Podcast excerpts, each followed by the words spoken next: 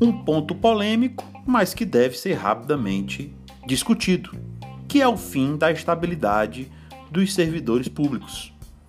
Todos os dias surgem novas tecnologias que facilitam o trabalho no dia a dia.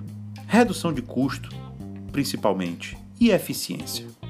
Assim, o governo estuda a possibilidade de encaminhar ao Congresso Nacional uma proposta de emenda à Constituição, a famosa PEC, que alteraria a regra de estabilidade dos servidores públicos federais.